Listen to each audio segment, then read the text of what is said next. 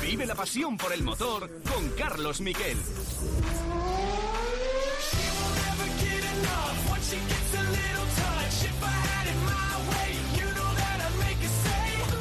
Hola, ¿qué tal? Buenas tardes, bienvenidos a Cope GP. Eh, nos queda muy poco ya para el año nuevo, muy poco para Navidad. Este es el último del año y viene cargadito de cosas. Yo solo os digo tres nombres que van a ser protagonistas especiales en este programa. Carlos Sainz, que va al Dakar. Y hemos podido hablar esta mañana de dos cosas fundamentales. De su físico y también de un Dakar en el que no haya cosas raras, como ese, eh, esa especial en la que Alatilla el año pasado encontró el camino y fue el único que lo encontró y que debería haber sido anulada. Lo hablaremos porque va a tener un Audi que va en condiciones de luchar por la victoria. Él dice que no es favorito. Bueno, vamos a verlo. Yo creo que tiene opciones de victoria. Hablamos con su hijo, estuvimos en un evento de Estrella Galicia, hablamos con Mar Márquez. También entrevista exclusiva con Alex Palou y entrevista exclusiva con Albert Llovera. Vamos ya con los titulares.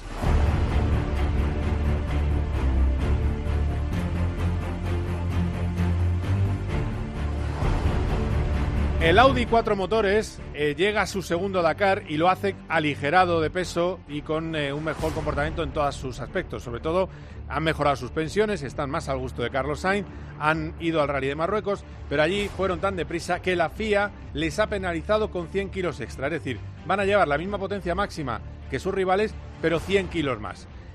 Los rivales dicen que no, que están para triplete, que estaban para que gane Ekstrom o Sainz o Peter Ansel no lo sé, ellos no están tan seguros. Esta mañana decía Carlos Sainz que favorito es otro, es el ganador de la edición pasada, Nasser Alatilla.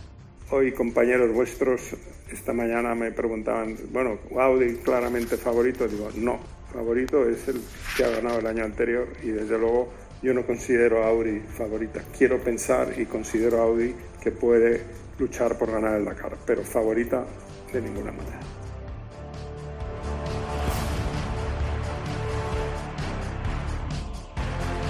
Y es que es un clásico, ¿eh? la despedida de Carlos Sainz rumbo al Dakar. Dice que va a haber que organizar algo porque le encanta ver a los periodistas eh, por estas fechas. Siempre su adiós estaba con Lucas Cruz. Un Rally Dakar que empieza el 31 de diciembre, es decir, noche vieja, como los viejos tiempos, con una etapa prólogo, que no va a empezar en Jeddah, que va a tener más campamento de lo normal y va a ser más largo. Dura hasta el día 15 de enero, que es una auténtica barbaridad lo que dura este Dakar y sobre todo va a tener tres etapas decisivas en el cuarto vacío. Etapas más lentas, etapas más complicadas y ya está muy bien porque ha sido muy sincero Carlos Sainz. Sainz, mm, la verdad, se lleva bien con Alatilla, pero siempre chocan. Chocan literalmente. Han chocado en el Dakar, han chocado en la Stream E.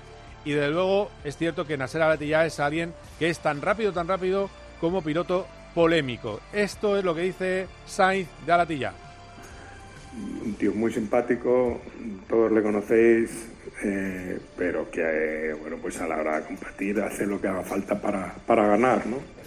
Y, tiene otro tipo de filosofía de, entender las cosas de la que puedo, puedo tener. Y una vez dicho eso, pues en la streamilla habéis visto que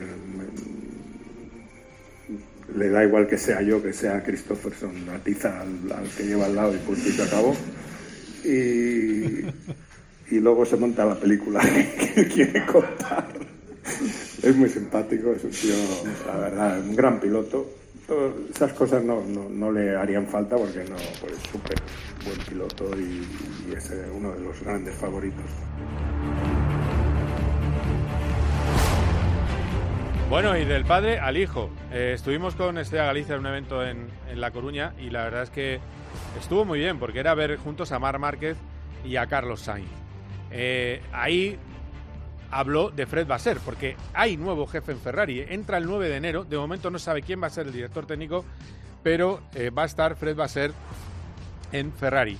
A ver, 25 años de experiencia en competición. Eso está muy bien. Viene de ser el jefe de equipo, team manager del equipo Alfa Romeo. También, también.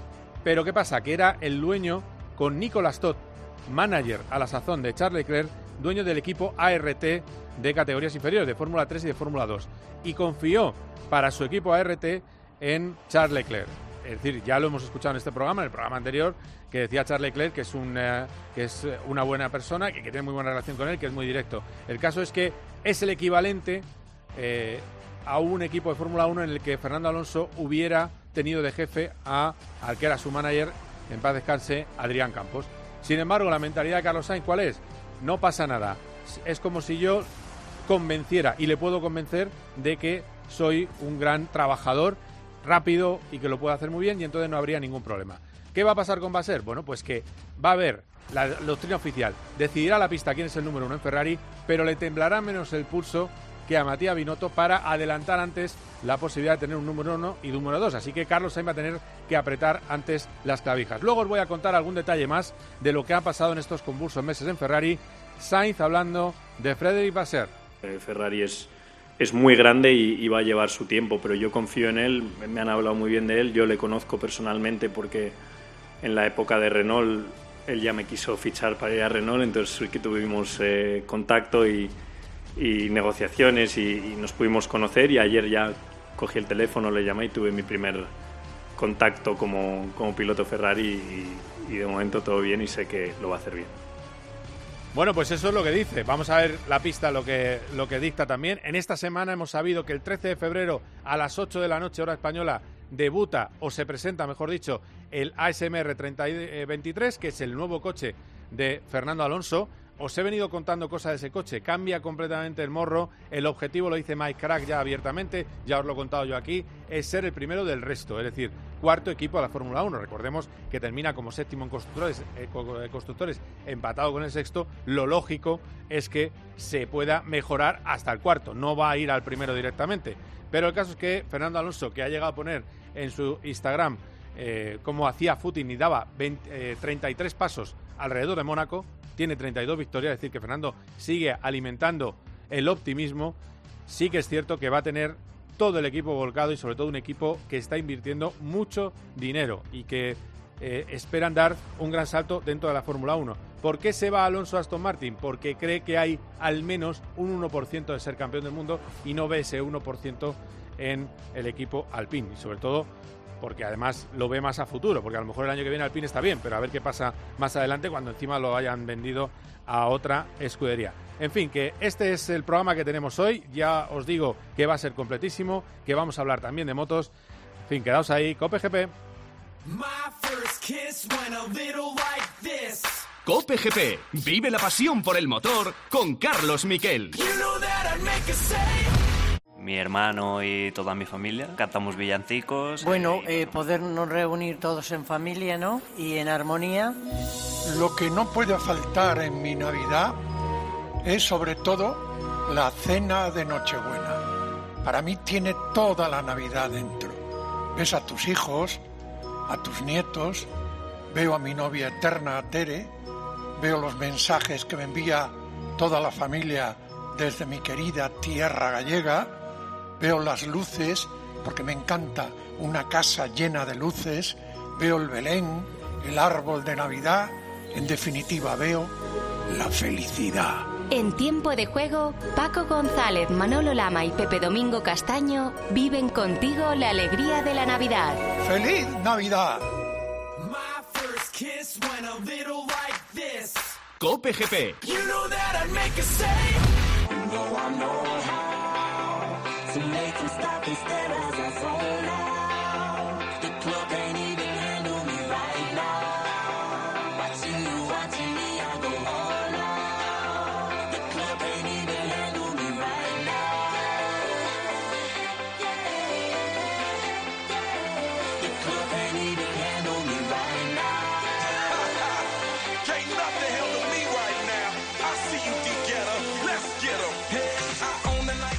Pues eh, da gusto ver en forma al matador. Eh, camino de los 60 años, es una auténtica pasada.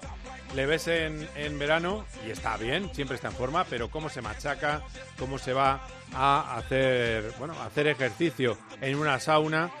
Y va a ser un Dakar muy interesante, porque vamos a tener a los Toyota, me decía el propio Carlos, tenemos a Lanegan, que lo puede hacer muy bien con el Toyota. Toyota dice que ha trabajado muchísimo en el coche, sobre todo en suspensiones, es el ganador de la, de la edición pasada. También es cierto que en Toyota se quejan de que a principio de cada especial va a ir más ligero porque necesita menos combustible para cargar los motores eléctricos el Audi, pero sí que es cierto que eh, por otro lado, pues le han capado un poco con ese tema del, peso. Bueno, vamos a ver. Y, al final de cada especial van a ir parecidos de, peso uno y otro.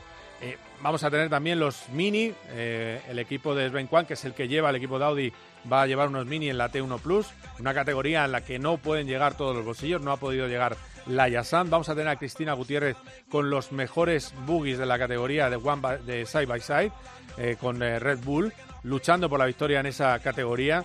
Vamos a tener a los moteros que van a intentar hacer un buen papel, eh, aunque eh, vuelve Joan Barreda, pero es verdad que no estamos quizás en las mismas opciones de victoria que en las eh, cuatro ruedas. En fin, que tiene muchos alicientes.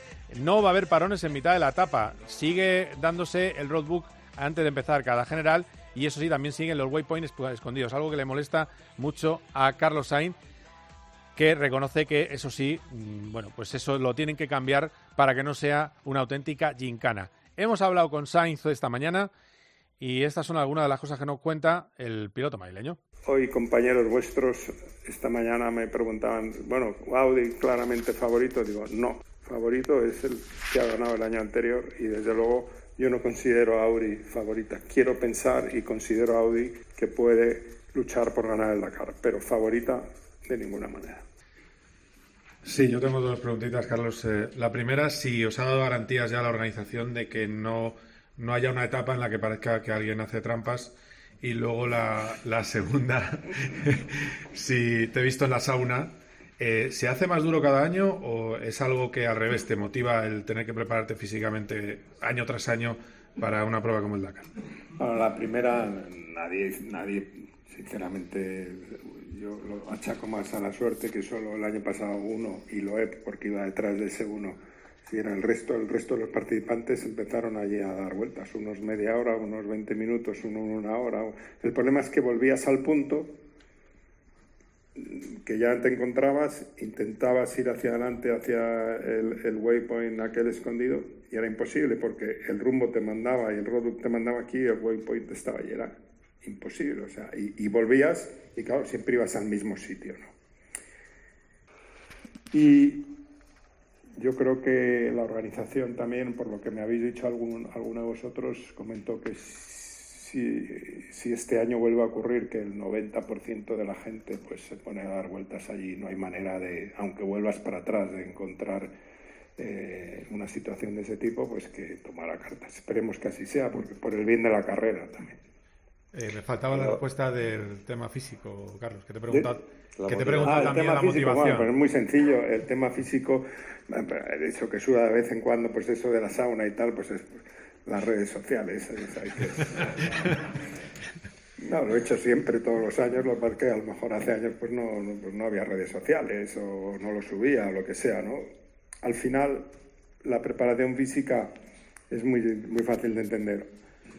Tienes la experiencia, sabes a lo que te vas a enfrentar, allí se sufre.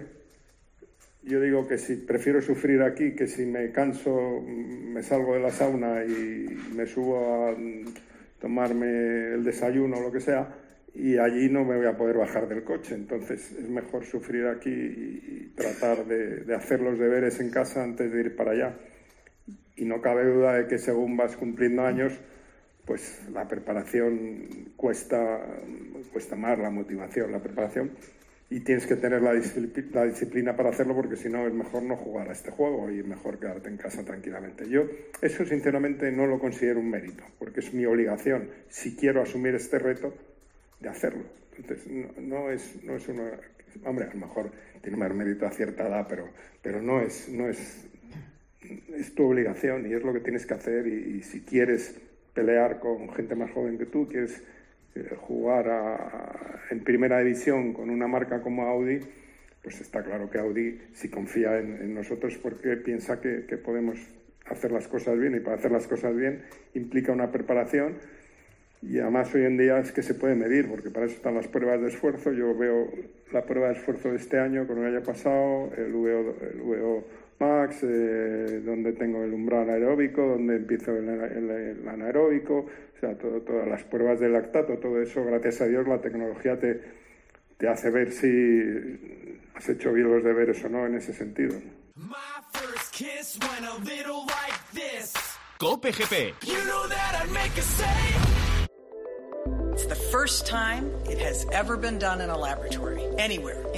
La ciencia ayer anunció un descubrimiento histórico en materia de energía. Ese sueño de la energía limpia, inagotable, ahora mismo está más cerca. Crear energía en mayor cantidad de la que se gasta en crearla es una gran noticia. En COPE, Carlos Herrera es la voz que mejor analiza lo que te rodea. Es un hito muy importante, es un paso más. Es un sistema de fusión nuclear 10 veces más eficiente que la producción de energía de fuentes fósiles, capacidad de producción de energía ilimitada a partir de cantidades muy pequeñas de agua o de litio. Y te cuenta todo lo que necesitas saber, de lunes a viernes de 6 a 1 del mediodía, en Herrera en Cope. My first kiss went a little like this. Cope GP. Vive la pasión por el motor con Carlos Miquel. You know that I'd make a save. I know a place where the grass is really greener. Warm, wet and wild. There must be something in the water. Recibimos ahora en Cope GP al campeón de la IndyCar de 2021 y que casi gana las 500 millas y que además acaba de estrenar un estupendo documental en Movistar Plus sobre esa última competición, sobre las 500 millas de la pasada temporada. Es Alex Palou. Hola Alex, ¿qué tal? ¿Cómo estás? Muy buenas, estoy aquí estupendamente, que acabamos de acabo de ver ahora el, el documental por primera vez y ha sido ha sido bastante especial. Sí, porque en el documental se ve lo que has sufrido hasta llegar a la cima del automovilismo estadounidense. Ese chavalín que no llegaba a los pedales y que tenía tantísimas ganas de correr, ¿no? Eh, la verdad es que eh, están muy bien esas imágenes. Sí, así es, se ve un poco la historia de los inicios, eh, la parte personal ahí con la familia, lo que sufrieron mis padres sobre todo eh, cuando, cuando yo era muy pequeño y, y dónde estamos ahora, ¿no? Así que creo que es muy, muy especial que puede ayudar a, a algunos futuros deportistas, algunos padres que estén ahora eh, pasando por momentos difíciles en cualquier deporte. Eh, así que bueno, ojalá que ojalá que les sirva y que a la gente le guste. Al final, Alex, lo que estamos viendo es un ejemplo de lucha. No hay ningún piloto en tu familia, no hay nadie vinculado al mundo del motor y es un poco milagro que hayas llegado tan lejos, ¿no? Eh, sí, un poco. La verdad que soy la primera persona en la familia que, que se dedica a este mundo. Ahora, obviamente, todo toda la familia está metida. Mis abuelos saben un montón de carreras. Mi madre, eh, toda la familia entera eh, está ahora metida. Y, y bueno, creo que es algo bonito, ¿no? Haber empezado algo. a ver si, a ver si alguien más de la familia en algún día lo lo, lo puede seguir, pero bueno, eh, creo que todos estamos muy, muy orgullosos y contentos de, de donde hemos llegado. Te voy a ser directo. Este año la verdad es que he sufrido bastante con todos tus problemas contractuales con Chip Ganassi. Eh, has tenido que ir a las carreras sin datos de telemetría, sin poder trabajar como querías y al final toda esa guerra entre Chip Ganassi y McLaren te ha costado el campeonato. ¿Ha merecido la pena ese contrato con McLaren, esa posibilidad eh, para 2024? Corres con ellos y también esos test y el hecho de ser reserva. ¿Ha merecido la pena este esfuerzo que has vivido en 2022? Eh, sí, a ver, nunca vale la pena estar en medio de un proceso legal, pero creo que las cosas nos han salido muy bien. Eh, tengo, tengo lo que quería, el equipo lo entiende y, y también tienen lo que querían y creo que estamos todos en, eh, en, en la zona de que queríamos llegar, ¿no? Voy a poder estar eh, compitiendo en IndyCar a tope, eh, centrado en, en ganar y sobre todo eh, cuando no coincida y sobre todo eh, cuando la temporada de IndyCar termine, pues voy a poder estar aprendiendo eh, de, McLaren con los pilotos, con todos los ingenieros y, un poco de la Fórmula 1, ¿no? Así que bueno, eh, estoy contento. Eh, intentaremos volver a estar eh, luchando otra vez por el campeonato a tope, intentando ganarlo en 2023 y, y seguro que algo bueno saldrá. Claro, claro, por lo que me dices, el plan es ir a la Fórmula 1 cuando hayas terminado, no en alguno de los parones que puedas tener a principio de año o a mitad de temporada, no, solo cuando hayas terminado tu trabajo en Indy, te veremos en el pado de Fórmula 1, ¿no? Correcto, sí, es sobre todo una vez termina eh, la IndyCar, a lo mejor si hay alguna carrera que no coincida, eh, pero nada que pueda interferir en, nuestro programa en IndyCar, que al final es, eh, es, es mi trabajo, ¿no? Es estar ahí, intentar ganar las todas las carreras que pueda, intentar ganar el campeonato y una vez eh, pueda conseguir eso, eh, ya pues focal- focalizarnos un poco más en, en la Fórmula 1. Acabo de hablar con Carlos Sainz sobre ti y cómo fue ese momento que fue tan especial, el momento en el que le entregaste en Austin la- el trofeo de la pole, el trofeo de Pirelli de la pole y luego por otro lado, porque además creo que había un ilustre que es el que lo iba a dar y al final no lo pudo dar, y por otro lado, ¿qué tal te llevas con, con Sainz? Sí, eh, bueno, fuimos compañeros de equipo en los inicios en el karting.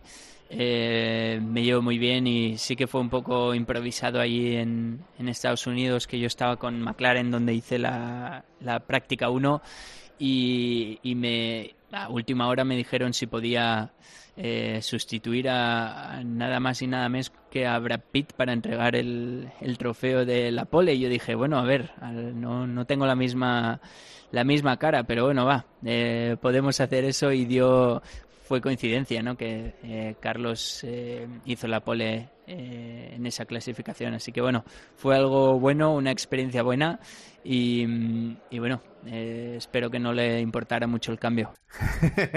sí, sí, desde luego. Bueno, a mí lo que me han dicho, aunque Brad Pitt es mucho Brad Pitt, a mí lo que me han dicho, hablando de todo un poco, es que el mejor debutante que ha habido este año, y hemos visto unos pocos probando en libres, ha sido Alex Palou. Eh, ¿Hay algo incorrecto en esto que te estoy diciendo? Pues no lo sé. A ver, eh, he pagado a bastante gente para que diga eso. Así que eh, no, no lo sé. Yo creo que lo hicimos bien. Hice todo lo que pude con lo- los medios que teníamos. Eh, eh, solo tuvimos una práctica, hubo gente que tuvo dos o un poquito más con otros equipos. Así que yo estoy contento con lo que hice. Eh, podremos a lo mejor tener otras oportunidades en el futuro. Así que veremos. Lo que está claro es que estabas a menos de tres décimas de Lando Norris con el neumático medio, con la misma rueda que él. Y también me han contado que frenabas mejor que Norris, que eras mejor apurando las frenadas. A lo mejor la diferencia era un poco en las curvas rápidas de Austin. Y, en fin, qué pena, ¿no? Que no te dejaran poner la puñetera blanda. Qué pena, que no, al final no la pudiste poner y ver todavía un poco más de lo que eras capaz. Bueno, a ver, ya era el plan, ¿eh? También te digo que yo ya sabía antes, días antes de, eh, de ir ahí, que no iba a tener los mismos neumáticos, más que nada porque eh, le estábamos quitando una hora entera de práctica al piloto titular y, y no querían que encima les quitáramos eh, neumáticos que no, que no los podría usar él, ¿no? Así que eh, lo entiendo perfectamente, lo sabía ya de antes y lo dicho, yo al final sabía que tenía ese juego de medias y dimos todo lo que pudimos eh, en ese juego y creo que le sacamos bastante partido. ¿Cómo te ves en el futuro? Yo te voy a poner una hoja de ruta. Ya sabemos que vas a volver a probar, seguramente a final de año, y te pongo una hoja de ruta de lo que puede pasar el año que viene. Lo primero, ganar en 2023 las 500 millas de Indianapolis. ¿Lo firmas? Sí, sí, lo firmo. Vale. En el 24, ganar con McLaren el campeonato Indy. Eso no lo sabemos aún dónde vamos a estar en 2024. Anda. O sea que entonces podría haber Fórmula 1 en 2024. No, no, yo simplemente digo que no lo sabemos aún. Eh, primero viene 2023. Eh, intentaremos primero luchar por las 500, que es lo que viene ahora en, en mayo, y el campeonato. Luego ya veremos lo que pasa. Bueno, tomo nota, Alex, de esa posibilidad de correr en Fórmula 1 en 2024. Mucha suerte, porque creo que vamos a seguir hablando, seguro. Y mucha suerte porque creo que vas a tener una gran temporada y nos vas a hacer vibrar muchísimo, ya sea en la IndyCar o cuando estés en el paddock de Fórmula 1. Eh, sí, lo intentaremos. Muchísimas gracias, hombre. Un abrazo. Gracias, un abrazo, chao. Chao.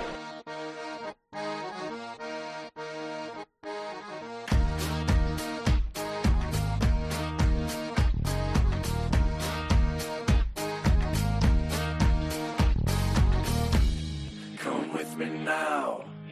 Come with me now. Bueno, pues eh, la verdad es que merece la pena el documental de Alex Palou. Y ojo a lo que nos ha dicho, eh, que es noticia de COPE Puede pasar cualquier cosa en 2024. Él es piloto de McLaren, piloto de McLaren Racing. Si ganara el año que viene las 500 millas y el campeonato Indy, cuidado que todo puede pasar. Evidentemente tienen que eh, pasar otras cosas en el equipo oficial porque tiene dos pilotos con contrato para el 24, Lando Norris y Oscar Piastri. Si a Piastri no le va como espera McLaren, podría subir al Spalou. Eso es un hecho y sus palabras son lo que, bueno, es lo que nos demuestra y es una de las noticias que tenemos en este programa. En esa presentación y por eso pudimos hacer el puente y hablar con él porque yo estaba a la vez con eh, Carlos Sainz, eh, estuvo eh, Guillermo, nuestro productor. Hola Guille, ¿qué tal? ¿Cómo estás? Hola Carlos, ¿qué tal? Muy buenas. Bueno, ¿qué, qué te pareció Alex? ¿Cómo te lo encontraste? Bueno, la verdad es eh, un tío muy sencillo y, y muy carismático a la hora de, de hablar con la prensa y tiene dos objetivos claros marcados en su carrera. Yo creo que nos lo demostró en, eh, en, en esa, en esa atención a medios. Y uno es a corto plazo y son las 500 millas y está más que claro. Y el otro, pues obviamente es en algún futuro, lo dejó en el aire, poder llegar a la Fórmula 1. Claro, lo que pasa es que como yo le doy la hoja de ruta, ha sido explícito, ha dicho 2024, no sé dó- dónde voy a estar. Y se reía. Eso ha sido un poco la, la- la diferencia, ¿no? De lo que me estás contando. Sí, sí, sí, ese también fue el tono de, de la conversación con, con Palau en, en el evento de presentación de su documental. Y, pero es obvio y es evidente que esa es el- la meta que él tiene en este momento. Claro, claro, pero que, que lo que te quiero decir que nadie piensa en el 24 y él ha concretado 24, ¿no? Sí, sí, sí. En, en Él vuestra lo- él lo ha presentación no puesto, lo concretó. ha dejado ahí. Claro, claro, esa, Sí, es la, sí. esa es la diferencia, ¿no? La precisión. Eh, ¿Viste el documental, no? Sí, sí, por supuesto. Es Eh, Guille, Guille Díaz, eh, por cierto, un trabajo magnífico que está haciendo. Eh, ¿Y qué te pareció? Eh, me pareció magnífico. Con, con el sello de esa marca, ¿no? De, de ese tipo de, de, de- de- Informe Plus, del Informe Plus, sí. Eh, y me permitió también conocer as- aspectos de Alex Palau que a lo mejor yo no tenía en cuenta y sobre todo también aspectos de la IndyCar. Eh, es un documental que sirve para los aficionados del motor porque aquí siento que está muy eh, muy instaurada la Fórmula 1, ¿no? Pero también es bueno conocer ese tipo de automovilismo, el americano, el de la IndyCar. Desde luego, desde luego. Y coches iguales, ¿eh? que al final eso también hace mucho. Son escuderías, son distintas. Luego estuvo en la Resistencia, pero bueno, yo creo que, como la Resistencia es la no entrevista, pues ha dado más titulares aquí en este programa. Eh, gracias, Guille. Pues vamos a ir ahora a hablar con otro dacariano, Albert Llovera. Y os voy a... mm, quiero que escuchéis y afinéis el oído, porque Albert Llovera dice que Fernando Alonso no había acudido a su presentación, muy amigo suyo, porque estaba trabajando en Aston Martin. Oficialmente nadie confirma que ha estado en Aston Martin, pero a mí me huele, y hablando con Albert y otras fuentes, que sí que ha estado, que ha trabajado en el simulador y ha dado sus directrices para el coche del año que viene. Enseguida aquí en COPGP, Albert Llovera. Like this. Cope GP. Vive la pasión por el motor con Carlos Miquel. You know De lunes a viernes, el deporte se vive en el partidazo de Cope, desde las once y media de la noche con Juanma Castaño. Este mundial que nos ha dado un mes apasionante de radio, de deporte. Para ti, la mejor final de todos los tiempos. Yo creo que he narrado, he estado en 10 mundiales, creo que he narrado 9. De largo, la final más bonita. Yo como el más 70 de Brasil Italia, yo creo que no he visto una cosa igual. Allí habían al menos cinco Messis. De lunes a viernes, desde las once y media de la noche, la mejor información deportiva y el mejor análisis lo encuentras en el partidazo de Cope, con Juanma Castaño, el número uno del deporte. My first kiss went a little like this. Cope GP. You know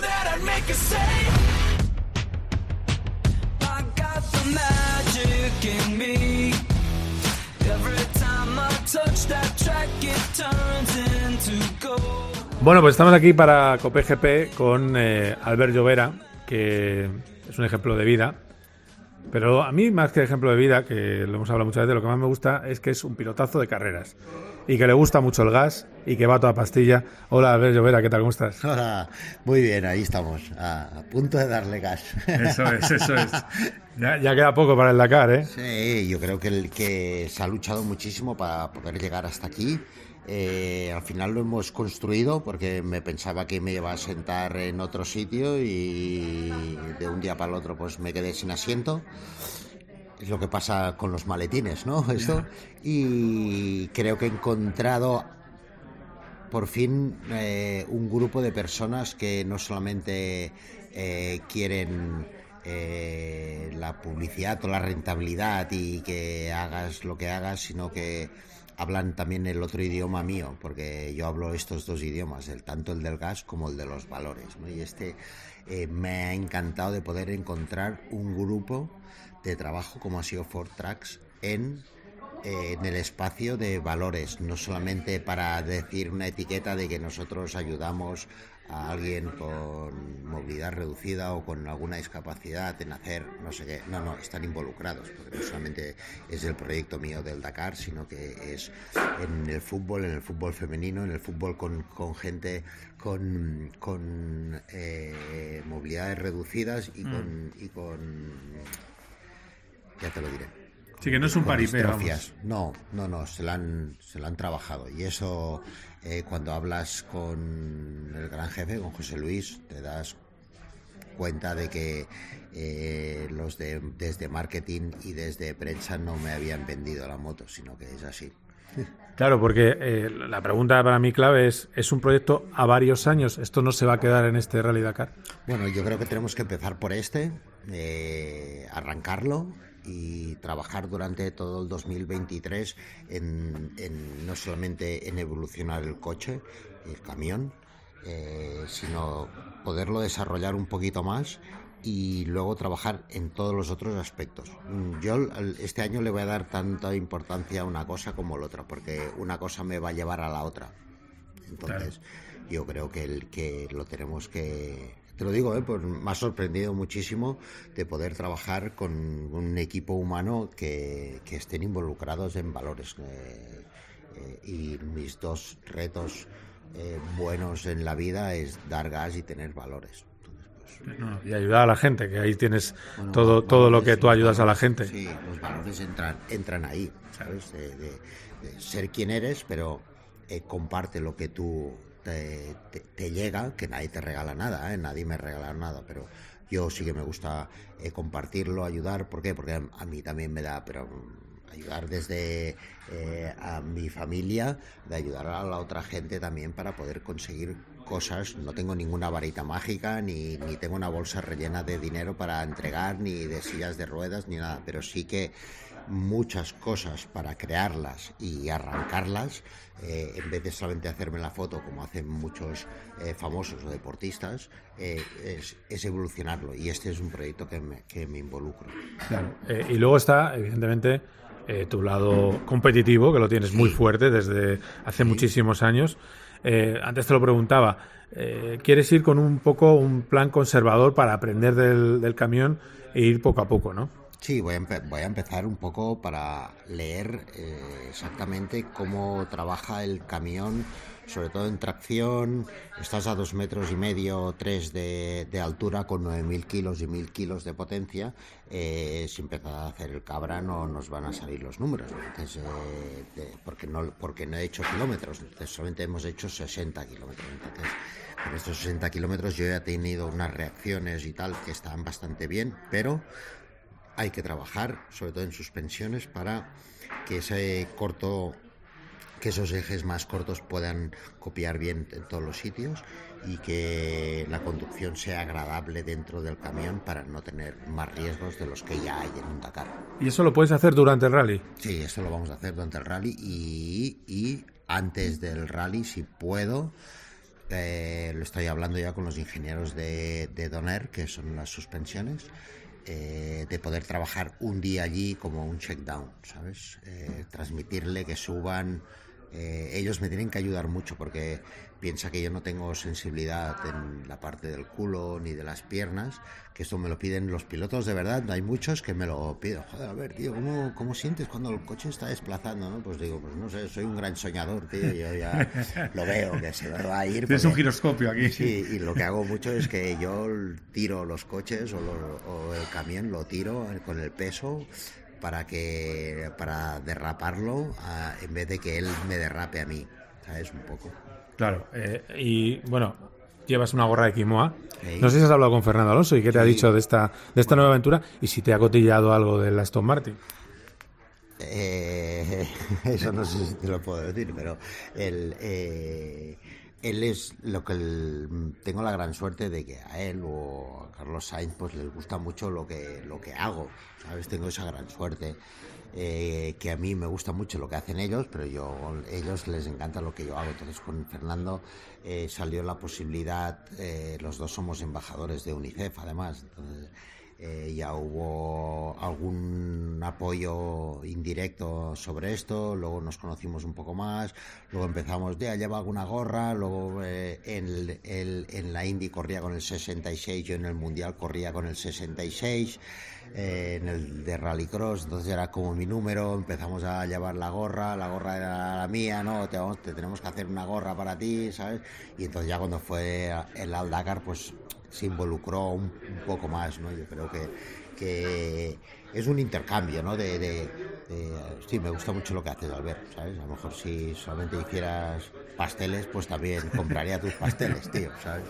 Bueno, pues se agradece, ¿no? De que alguien como ellos que tienen el tiempo que tienen, que la gente no lo valora, Sí, ¿vale? sí, Porque la sí. gente solamente dice, ah, es que es muy antipático, pero a ver, es que no puedes ir a un restaurante y agobiar todo el día a la gente, ¿sabes? Claro. Eh, no, no puedes ir ni por la calle, ni y esto la gente lo tendría que entender, ¿sabes? Claro. Entonces, claro, te vuelves antipático, porque la gente que va contigo no disfruta tampoco, es que no, al final no puedes ir a ningún sitio, que no Bueno, es mi caso, ya, ¿eh? ya. Yo estoy encantado de la vida y que me vengan a saludar, tanto. Sin que me entres en detalle, ¿le ves, ¿le ves optimista con el cambio a Aston Martin? Sí, que lo aprobó hace poco. Le, le veo, le veo optimista y está, está trabajando allí. De hecho, le pedí para ver si estaba en Madrid. Están allí. Ah, bueno, o sea, que está currando. Si no hubiera venido aquí, vale. Supongo que está currando, lo- pero está haciendo algo. Sí, no sí, sé qué sí, está sí. haciendo, pero está, pues no sé si está entrenando Sí, sí, sí. físicamente, pero está ya para esto. Ah, y no estaba aquí hoy. Entonces, pues, nada. No, no. Oye, ese es otro que tiene narices, ¿eh? que está acomodado en Alpine y dice, me voy, me cojo la manta a un 41. No, no, y tanto. Eh, yo creo que es, es otro luchador nato, ¿sabes? Un puto samurái que el tío saca la parte de dentro para, para evolucionar, ¿no? Pues mira, Sí, eh, sí. lo que está haciendo él es lo que me toca hacer a mí con Ford. Eh, termino. Te veo después del Dakar. Yo a ver si tengo suerte y puedo ir cuatro días por allí. Eh, y hablamos allí en el campamento. ¿Con qué te das por contento?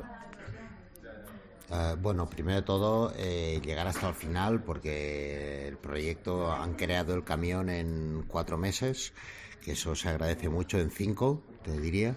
Eh, y luego, bueno, si mejorase la quincena posición sería brutal, pero piensa que este año eh, no están los rusos, pero la gente se piensa que va a ganar todo el mundo en camiones, entonces eh, por eso me he quedado con el, sin el camión que te llevaba y todo, porque todo el mundo ha pagado y todo el mundo tiene todos los camiones del mundo ahí inscritos. Vale, me parece muy bien. No sé, la gente tendría que ser más consciente en pensar las cosas, pero bueno. Pues mucha suerte. Vale, perfecto. Le vamos a dar gas. Vamos, gas, gas, gracias. Muy bien. My first kiss went a little like this. Cope GP. You know that I'd make a say. ¿Te apetece pasar un buen rato? Bueno, vamos a ver, Uriarte. Herrera. Acerca titulares, estudios y encuestas que siempre te dejan pasmado, porque no sabes si son reales o imaginados. A las 10 de la mañana en la radio no encontrarás nada mejor que la divertida mirada de Carlos Herrera y John Uriarte en la hora de los fósforos. Ojo a este estudio. La carrera que más españoles se arrepienten de haber elegido, periodismo. Yo la que más me arrepentido es la maratón. De lunes a viernes de 6 a 1 del mediodía, el mejor entretenimiento lo escuchas en Herrera en Cope. My first kiss went a little like this. Cope GP. Vive la pasión por el motor con Carlos Miquel. You know that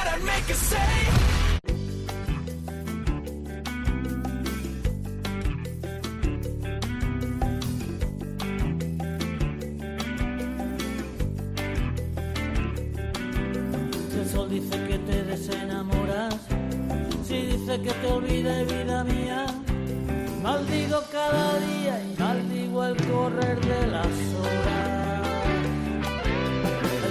Estamos, estamos acabando este frenético eh, programa en el que vamos a hablar de ese encuentro Márquez y Sainz, encuentro galáctico eh, con Estrella Galicia en eh, La Coruña. Y, y bueno, eh, estuvo muy, muy bien al- algunos de récord que tuvimos con ellos, sobre todo uno que postuló o que eh, dijo mi, compañero eh, Mela Chércoles del diario As, que dijo, Oye, eh, y además la noche anterior lo estuvimos pergeñando, tanto a Márquez como a Sainz, le dijimos, oye, si Sainz, ¿qué piloto comparas a Mar Márquez en la Fórmula 1? Dijo Ayrton Senna. Y Márquez, después de mucho pensárselo, dijo que Bañaya y que el día que explote van a caer no uno, varios títulos mundiales. Eh, esto es, también es algo del pique y lo vais a escuchar de estos dos vecinos, porque viven ahora cerca en la finca, que comparten, que ven junto a los partidos de España, que van a correr en cars y que se vacilan así sobre la dureza de uno y otro deporte. 21 carreras no es nada. Ya verás cuando llegues a 24 parece que no, pero se nota ese A ver, a ver, 21 carreras encima de una moto no es lo mismo que sentado, ¿eh? Si estáis, 40, estáis 40 minutos, nosotros estamos una hora y media, dos horas ahí sentados. que no. Ah, el problema es que siempre hay este vacile, pero mm, luego a ti te gusta mi pijama, ¿no? El pijamita que lleváis cómodos ahí sentados, pu, pu, pu, pero eso es diferente. Ese cuero que lleváis es imposible hacerse daño, joder. Siempre estamos igual. El pijamita y con lo que lleva de protección no te puedes hacer daño. Borja González, ¿qué tal? Muy buenas. ¿Qué tal, Carlos? Muy buenas. Lo pasamos bien, ¿eh? Lo pasamos bien, eso es verdad. Sí, sí, sí, lo pasamos bien. Es me- la pena es que siempre será mejor lo que no se puede contar que lo que se termina contando. Sí, efectivamente. Pero es verdad que los dos demostraron tener muy, muy buena química y además una química natural porque ya hubo una cosa que dijo Mar cuando se mudó a Madrid que una de la bueno de las mayores de las mayores ayudas que tuvo para digamos integrarse o saber un poco cómo moverse fue Carlos Sainz Carlos Sainz padre en este caso. Y bueno pues lo que dices tú han pasado ratos juntos eh, hacen muchas cosas juntos y es interesante ver a las ya sé que Alonso, Fran Alonso, digamos, tiene ese estatus de, de rey de la Fórmula 1, pero yo creo que, y lo dije estos días un poco, los dos pilotos españoles con más opciones de ganar los títulos de Fórmula 1 y de MotoGP en 2023, unidos, eh, veremos a ver lo que pasa con los dos, pero por lo menos en lo que es en eh, opciones eh, con un papel en blanco son los que más posibilidades tienen. Además hay una cosa que me gustó mucho de Marc que dijo que eh, hay una bala que son los test de Sepang. Es decir, que si la moto va bien allí va a ir bien todo año y si no va bien, que no nos engañemos que esto eh, es Sepang. Y yo supongo, yo no sé si tienes informaciones de dentro de Honda, pero supongo que algo tendrán ya de datos de, de qué se mejora, cuántas eh, décimas por vuelta, no lo sé. Es que es, es todo bastante misterioso, pero bueno. Bueno, lo de décimas por vuelta es una es una es un análisis muy de Fórmula 1, ¿eh? porque Ya lo sé. en, en MotoGP es imposible analizar las décimas por vuelta porque una décima por vuelta puede suponer ganar una carrera viendo Sí. la- las diferencias que hay. Pero sí que es cierto que no, no se sabe qué es lo que está haciendo Honda, se sabe que lo último que presentó no cumplía las expectativas que Mark tenía sobre ello, ya lo hemos hablado en otros programas, y yo creo que él está un poco igual que nosotros, evidentemente tendrá alguna información, por lo menos lo que pueda ir hablando con los ingenieros o lo que pueda ir hablando con, con su jefe de mecánicos, con Santi Hernández, pero eso una cosa es palabra y expectativas y otra cosa es lo que luego se vea sobre la pista, que esa es la parte más, más complicada y Marc lo sabe. Decir, al final se puede hacer muchas ilusiones por cosas que le digan, pero hasta que no ponga la moto en pista en, en Qatar y vea la realidad de, lo que se ha preparado, va a ser imposible que él, que él pueda dar, digamos, un juicio de- del trabajo hecho durante este invierno por parte de, de Honda. Bueno, tengo que contar alguna cosa que se está acabando el programa, nos quedan dos minutos y como antes de que se acabe voy a contar un par de cosas. Una de, de Fórmula 1. El tema de, de Leclerc. Al final fue la directiva de Ferrari la que quiso que cambiara Binotto y eso viene después del Gran Premio de Silverstone, cuando Leclerc ahí le dan las ruedas equivocadas y gana, eh, gana Carlos Sainz. Y ahí es cuando quieren, ya se toma la idea de que hay que buscar un golpe de timón. En ese golpe de timón sale el nombre de Basser salió otro nombre, Andrea Estela, pero que ahora es el nuevo director, el nuevo team manager del equipo McLaren, que podía ser team manager y director técnico a la vez. El caso es que a día de hoy no se sabe quién va a ser el director técnico de Ferrari, que en esa carrera de después en la carrera de Austria una semana después hubo un enfado mayúsculo de Carlos Sainz con Leclerc quejándose de que le había intentado adelantar. Es decir, que hay mucha marejada interna, ha habido mucha marejada interna y además tengo que deciros que a Matías Binotto no le gustan las estrellas y no le gustó en su momento la actitud de Vettel y tampoco le ha gustado la actitud de Charles Leclerc. En cualquier caso, lo que tiene que hacer Carlos Sainz es luchar en la pista y sobre todo desde el principio, porque eh, ahora nadie le va a hacer nada en contra, evidentemente, pero va a tener que luchar mucho eh, más fuerte. Esa es la, la realidad de unos coches que además lo van a levantar, van a ser medio segundo más lento y el que recupere puede tener una ventaja a principio de año. ¿Has visto todas las cosas que he dicho? Pues ala. Eh, eh, pues nada, estamos en contacto. Vamos a ver qué pasa con esa moto Honda que nos tiene tan preocupados eh, y a ver eh, qué resulta de ese Mundial de, de MotoGP. Eh. Bueno, sí, ese, ese es un- va a ser un poco la, la larga espera hasta el primer test de- que arranca el 10 de febrero en, en Sepang. Va a haber unos días antes, eh, un par de días antes de que empiecen los pilotos de, de MotoGP, van a estar los pilotos de, de prueba. Ya va a poder, si Mark llega antes de tiempo, ver un poquito lo que hay en la pista. Pero lo que te he dicho antes, hasta que él no se suba a la moto, no va a entender si lo que se ha hecho es lo bueno o no. Bueno, pues ahí está la clave, efectivamente. La- eh, no hay tanta teoría como la Fórmula 1. También te digo, Fernando Alonso Dixit, lo que dice el simulador me da igual, hasta que no diga la pista algo. Bueno, pues lo mismo, de pilotos hablamos. Exactamente. Muy bien, gracias Borja, un abrazo. Un abrazo, hasta luego. Bueno, pues estamos terminando. Próxima cita, lo vamos a contar aquí, en Tiempo de Juego y en todos los programas deportivos de COPE. Rally Dakar, 31 de diciembre, a la antigua usanza. Ya llegan las Navidades. Feliz Navidad, feliz año a todos.